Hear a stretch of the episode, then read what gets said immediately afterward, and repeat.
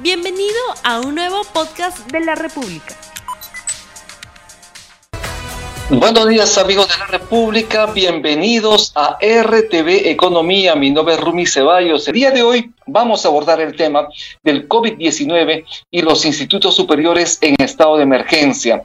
Vamos a presentar de inmediato la pregunta del día y es cómo evitar que los estudiantes de los institutos superiores abandonen sus estudios por falta de recursos económicos, que ya tenemos en la línea a Julio Cárdenas, él es presidente de la Asociación de Institutos y Escuelas Superior ASIS de Perú, a quien le damos la bienvenida. Buenos días, señor Julio Cárdenas. Muy buenos días y, encantado de estar en tu programa. Muchísimas gracias. ¿Cómo le va en esta cuarentena? ¿Qué está haciendo usted? ¿Está tomando las previsiones del caso? Bueno, sí, efectivamente, porque aunque yo no soy un adulto mayor, estoy cerca de serlo me faltan ya cinco años y entonces estoy dentro del grupo de riesgo, trato de no salir y bueno, muy entretenido trabajando, Bien, haciendo teletrabajo. ¿Cuántos institutos tenemos en el país? Perfecto, quería saber cuántos institutos tenemos en el país y cuántos estudiantes apostaron por una carrera técnica. Correcto. En el país tenemos alrededor de 465 mil estudiantes de los cuales el 70% están matriculados o enrolados en instituciones privadas y el resto en instituciones públicas.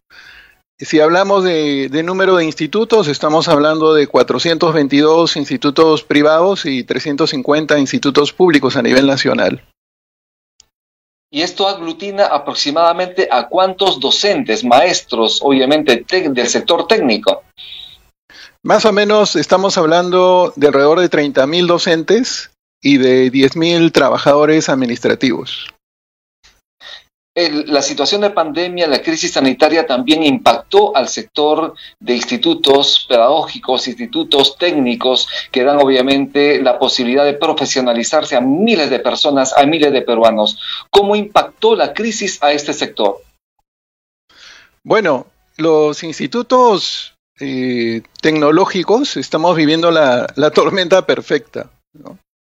Y, esa tormenta perfecta tiene varios factores eh, muy agresivos. Eh, varios relacionados con el tema económico. Y, y la razón primordial es que entre el 70 y 80% de la matrícula de institutos privados proviene, son jóvenes que provienen de familias de los niveles socioeconómicos C y D, que son eh, los sectores económicos más afectados por esta crisis que vivimos, por una parte, y por otra parte, porque más del 50% de estos chicos se solventan sus estudios trabajando. Y, y, trabajando en el sector servicios, que es el que ha sido el más afectado. Y la pérdida de empleo en, este, en este segmento ha sido masiva. ¿No? Ha sido masiva. Por lo tanto, es una situación muy difícil, no solamente para los estudiantes, obviamente también para los propios institutos, tanto nacionales como privados. En ese sentido, ¿cuál es, ¿cuáles son las demandas que, que ustedes están proponiendo al gobierno, al Ministerio de Educación, para hacer frente a esta crisis también que está de alguna manera agobiando a los institutos del país? Mire, eh, normalmente los que trabajamos con, jóvenes que provienen del nivel socioeconómico CID estamos de alguna manera acostumbrados a, digamos, a, los cambios eh, en, las condiciones económicas, porque muchas veces eh, o el chico trabaja y pierde el empleo y entonces dice, no tengo plata para la matrícula, ¿qué hago? Nosotros decimos, no te preocupes, te matriculamos sin pago alguno y estamos seguros que después vas a trabajar y vas a compensar, ¿no? O chicos que de repente deben una boleta del ciclo anterior y, y nos dicen, oye, tengo para pagar la boleta del ciclo anterior, pero no tengo para pagar la matrícula. Igual los ayudamos. En algunos casos, a veces por problemas de enfermedades, lo que hacemos es, ¿sabes qué? Te vamos a dar un, crédito especial este ciclo no pagas, el siguiente comienzas a pagar.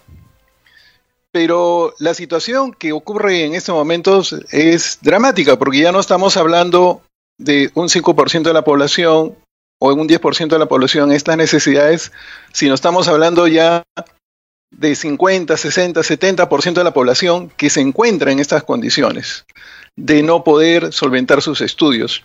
Y entonces, como comprenderán, eh, el, instituto eh, no puede solo eh, ante esta, digamos, ola que se viene, este tsunami que se viene, que comenzó ya con la matrícula, porque hemos tenido una caída del 27% de, de, chicos que han abandonado, o que no se han matriculado, o que han abandonado en los primeros cuatro, semanas, y lo que se viene es peor, porque estamos estimando que adicionalmente a los 93 mil chicos que ya abandonaron, se van a sumar otros 86 mil en los próximos tres meses. Entonces, este es, esto solamente lo puede solucionar eh, el, gobierno. El gobierno tiene que activar, además de lo que ya viene haciendo, ha activado un programa de, becas, que todavía es insuficiente, porque son 4.000 becas que ha activado para institutos para los mejores estudiantes, sino que tenemos que activar un fondo de préstamos estudiantiles que le permita a los chicos poder pagar sus estudios y devolver este préstamo una vez que terminen de, estudiar, comiencen a trabajar y lo puedan pagar hasta en 48 cuotas, de forma de que no, vaya, no van a sentir ese pago. ¿Por qué pensamos que esta fórmula funciona? En primer lugar, porque hasta antes del COVID, y pensamos que después del COVID también va a pasar eso, la demanda de técnicos es alta. Estudios de Manpower de los últimos 6, 7 años indican de que el, digamos, conseguir técnicos es el problema número dos de todas las empresas, sobre el problema número dos. Entonces el país necesita técnicos. Eh, normalmente las tasas de empleabilidad de los técnicos están alrededor entre 70, 80% y algunos, algunas instituciones llegan hasta 90%. Y entonces, si, si hay necesidad de técnicos, si la, la, rentabilidad de estos técnicos, por lo menos de los institutos licenciados, es positiva, entonces apostar por ellos es una buena opción. Así es, así es. Bueno, tenemos preguntas del público. Esto es RTV Economía de la República y justamente tenemos comentarios, preguntas del público. Dicen lo siguiente, los alumnos de los institutos son quienes mayormente solventan sus estudios, es parte de lo que usted dijo. En un contexto de pandemia, muchos pueden haber perdido sus empleos como ya debe haber ocurrido y las ayudas económicas que algunos recibieron pueden ser insuficientes. ¿Qué propuestas tienen para atender esta situación? Cuando es parte de lo que estaba comentando hace un momento, esta posibilidad de becas y esta posibilidad de créditos para que los estudiantes de los institutos también luego de la pandemia también puedan insertarse de maneras más adecuadas al, al mercado laboral. Es importante tomar en cuenta esto. Sí, sí, definitivamente. Nos vivimos una situación crítica, tan crítica, le comento, porque la crisis la estamos viviendo todos, o sea, no solamente las familias, las organizaciones eh, educativas, y por ejemplo, en el caso de, los institutos, eh, son pocos los institutos que estaban preparados para rápidamente iniciar una educación virtual. El, casi yo diría que el 70% de los privados y el 100% de los públicos recién van a comenzar clases ahora en mayo. Eh, pero, pero ¿qué es diferente entonces, perdóneme, es diferente entonces a lo que ha ocurrido en los institutos y obviamente una gran cantidad de colegios en el país, ¿no? Y en este sentido, ¿qué cantidad de institutos estarían ya impartiendo clases virtuales o todavía es cero, es nulo hasta este momento? En institutos privados estamos hablando de que el 30% ya ha empezado, eh, o sea, empezó clases en abril y, están dictando, digamos, eh, sin ningún problema las clases virtuales porque tienen buenos, buenos programas, buenas aulas virtuales, han eh, trabajado mucho con los profesores para implementar esta cultura ¿no? de alfabetización digital que se requiere, ¿no? porque siempre los cambios crean resistencia, ¿no? Eh, yo le comento el caso de un profesor en la pontificia que es muy, muy bueno y le, decimos, mira, ve, vamos a comenzar clases en mayo, queremos que dictes un curso virtual. Y él nos dijo, no, sabes que no puedo, no tengo tiempo, tengo otras actividades. Ah, bueno. Pero después le dijimos, mira, el curso probablemente sea semipresencial. Ah, presencial, entonces sí puedo presencial. Pero lo más probable es que si siga estas disposiciones del gobierno, la presencialidad vaya todavía a partir de septiembre. Entonces va a ser 100% virtual el inicio. No, entonces no tengo tiempo. Entonces hay mucha resistencia por parte de los docentes y también por parte de los estudiantes, porque en el pasado pues ha habido mucha mala experiencia, ¿no? Ha habido instituciones educativas que eh, pensaban que la educación virtual era darle un libro al, chico, estudia por tu cuenta y después a fin de ciclo te tomo el examen, ¿no? Y eso no es educación virtual. Eso es, eso es un fraude, ¿no? Efectivamente, lo que pasa es que en este momento se trata de tomar nuevas competencias, tanto por el profesor como por el alumno, porque ya la era digital se nos vino con fuerza, el teletrabajo se nos vino con fuerza. Yo mismo estoy haciendo teletrabajo desde mi casa, estoy haciendo el programa desde mi casa, mis compañeros productores están en sus casas, los periodistas estamos en sus casas y de, esta forma. Pero para ello es importante también tener internet y tener los equipos técnicos. Obviamente, cuando se tratan de jóvenes que estudian en institutos, posiblemente no tienen acceso a Internet, posiblemente no tienen los equipos adecuados y los mismos profesores estarían en serios problemas. Por lo tanto, allí también podría ser el pedido de ustedes para que haya la posibilidad de que ellos puedan tener esos recursos, tanto tecnológicos como también físicos, a través de una laptop, una computadora, y de tal manera puedan recibir e impartir sus clases? Sí, eh, efectivamente. Eh, la brecha digital todavía es grande en el país, ¿no? Y muestra de ello a nivel de institutos, el 39% de los estudiantes de institutos a nivel nacional no tienen ni internet ni tienen computadora. Y si hacemos un desglose de, de, digamos, este ratio, vamos a encontrar que la brecha digital en Lima en institutos privados es 30% y en provincias es 50% un poco más realmente del 50%. Y entonces es un gran problema y esto es parte también una de, las, de los factores de abandono a los estudiantes. Porque si el instituto no le queda otra opción este año más que dictar eh, vía educación virtual de acuerdo a la normativa del ministerio, porque hasta ahora la normativa dice expresamente están suspendidas las clases presenciales, y entonces la única solución eh, viable para no perder el año es la educación virtual. ¿Cómo ayudamos a estos chicos? Que en el caso de institutos estamos hablando de 139 mil estudiantes que no cuentan ni con internet ni con PC. Eh, lo que nosotros, lo que hemos propuesto al, Minedu es eh, hacer una negociación colectiva o sea, es, unirnos todos, porque, es decir, el Internet lo necesitan los estudiantes de los institutos privados, de los institutos públicos, de las universidades privadas, de las universidades públicas, también de los colegios. ¿Por qué no nos unimos y negociamos con las operadoras de telecomunicaciones y le pedimos, oye, danos una tarifa de Internet académica que nos permita desarrollar las clases virtuales sin ningún problema? Si es una negociación en volumen, yo estoy seguro que vamos a conseguir muy buenos precios. Pero tenemos que unirnos y lo mismo también en la negociación eh, para adquirir eh, computadoras o tablets, ¿no? O sea, un, Así es. conseguir un buen precio. Y un, Así es. Sí es una buena medida. Yo creo que las autoridades deberían tener en cuenta esto con la finalidad de que más estudiantes y profesores tengan justamente ese el internet que requieren para poder realizar su trabajo. Tenemos preguntas del público. Esto es RTV Economía. Comparte el programa, envíe sus comentarios, envíe sus preguntas. Dicen lo siguiente: ¿será necesario la activación de un programa de becas que permita la continuidad académica este año? ¿Y qué condiciones debería tener esa beca en cuanto a desenvolvimiento académico de los estudiantes? Estudiantes? Yo en el tema de becas, yo sería este año bastante flexible. Eh, ¿A qué me refiero a la flexibilidad?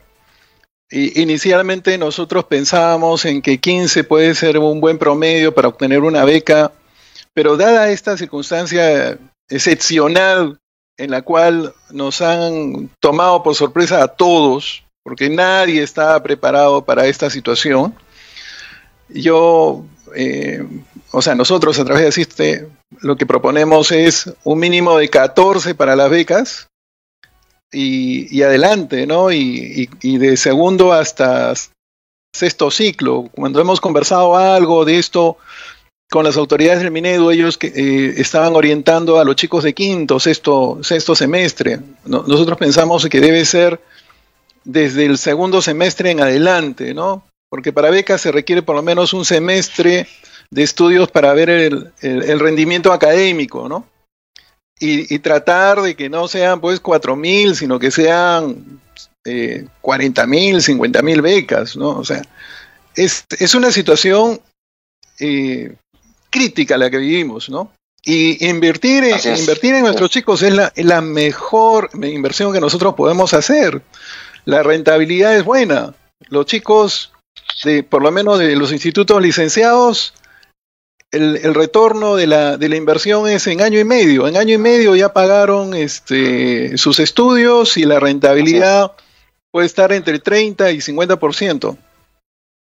Por lo tanto, también se debe apostar por lo tanto, también se debe apostar por ese préstamo estudiantil que ustedes proponen, ¿no? Como justamente nos llega un comentario, dice lo siguiente, se debe operar, además de las becas, el programa de préstamo estudiantil para los estudiantes, obviamente, y es necesario que ellos mismos paguen sus estudios, lograda la normalidad del coronavirus y de tal manera que que ellos puedan solventar sus créditos estudiantiles. Obviamente el ratio y cuáles son las condiciones que deberían tener estos créditos estudiantiles. Mire, interés cero o muy blando, ¿no? Como se le está dando a las, a las microempresas, ¿no? Al estudiante, con mayor razón, ¿no? Un, un crédito con interés que yo opino no debería ser mayor al 1%, que lo comience a pagar una vez que termina sus estudios y que lo pueda pagar en 48 cuotas. De tal manera que en promedio, mire, la pensión en un, instituto en promedio a nivel nacional está a 400 soles. Entonces estamos hablando de un préstamo de 4 mil soles para todo el año. Con esos 4 mil soles, si los paga en, en 48 cuotas, o sea, la verdad que paga menos de 100 soles este, mensuales una vez que termine de, estudiar, ¿no? O sea, totalmente factible, totalmente viable, ¿no? Es importante entonces indicar que la educación superior es vital porque vamos a requerir luego de la pandemia profesionales, personal técnico que justamente le dan sostenibilidad al crecimiento de la economía del país. Por eso esta es la última pregunta que le hago y cuál sería su recomendación tanto a los estudiantes como al Ministerio de Educación, a las autoridades que seguramente ya lo están escuchando. Mi recomendación es que, eh, como, toda, como en toda crisis que sucede, eh, y tomo por el ejemplo, como ejemplo, por ejemplo, una, imagínense una crisis matrimonial, ¿no? Hay una crisis matrimonial, ¿cuál es la solución? Conversar comunicarse. ¿no? Porque si hay posturas de enfrentamiento o hay posturas de indolencia, entonces ese matrimonio va a terminar en un divorcio. Aquí el, problema de la educación requiere el auxilio del gobierno, la participación de las empresas, la participación de la academia y la participación de los estudiantes. Todos tenemos que comprometernos para lograr unidos salir de esta situación sin precedentes que vivimos, ¿no? Porque es una, una, no solamente es una crisis del sector educativo, es una crisis a nivel mundial, ¿no? Y tenemos que apostar por, por las dos cosas que siempre hemos dicho en los últimos 30, 40 años, que dijimos, el Estado debe apostar por la educación y por la salud, ¿no? Y, este es el momento de apostar por la educación. Así es. Muchísimas gracias. Estuvimos con Julio Cárdenas, presidente de la Asociación de, Institutos y Escuelas Superiores Asiste Perú. Hemos visto el día de hoy COVID-19, institutos superiores en estado de emergencia. Esto es RTV Economía, comparte el programa, envía sus comentarios. El día de mañana estamos volviendo con un programa importantísimo, interesante también. No se olvide que en este día 59 de la cuarentena, del aislamiento social obligatorio, es importante quedarse en casa. Quédese en casa. Es importante frenar la cadena de contagios. Es importante continuar teniendo sano al país, está creciendo la cantidad de personas que están muriendo. Debemos contener la cifra de contagio, a lavarse las manos, a quedarse en casa, por el país, por todos los peruanos, por nuestras familias, por todos. Yo no salgo. Utiliza ese hashtag yo no salgo y envíe sus comentarios a través de las redes sociales de la República. Mi nombre es Ruby Ceballos. No olvides suscribirte para que sigas escuchando más episodios de este podcast.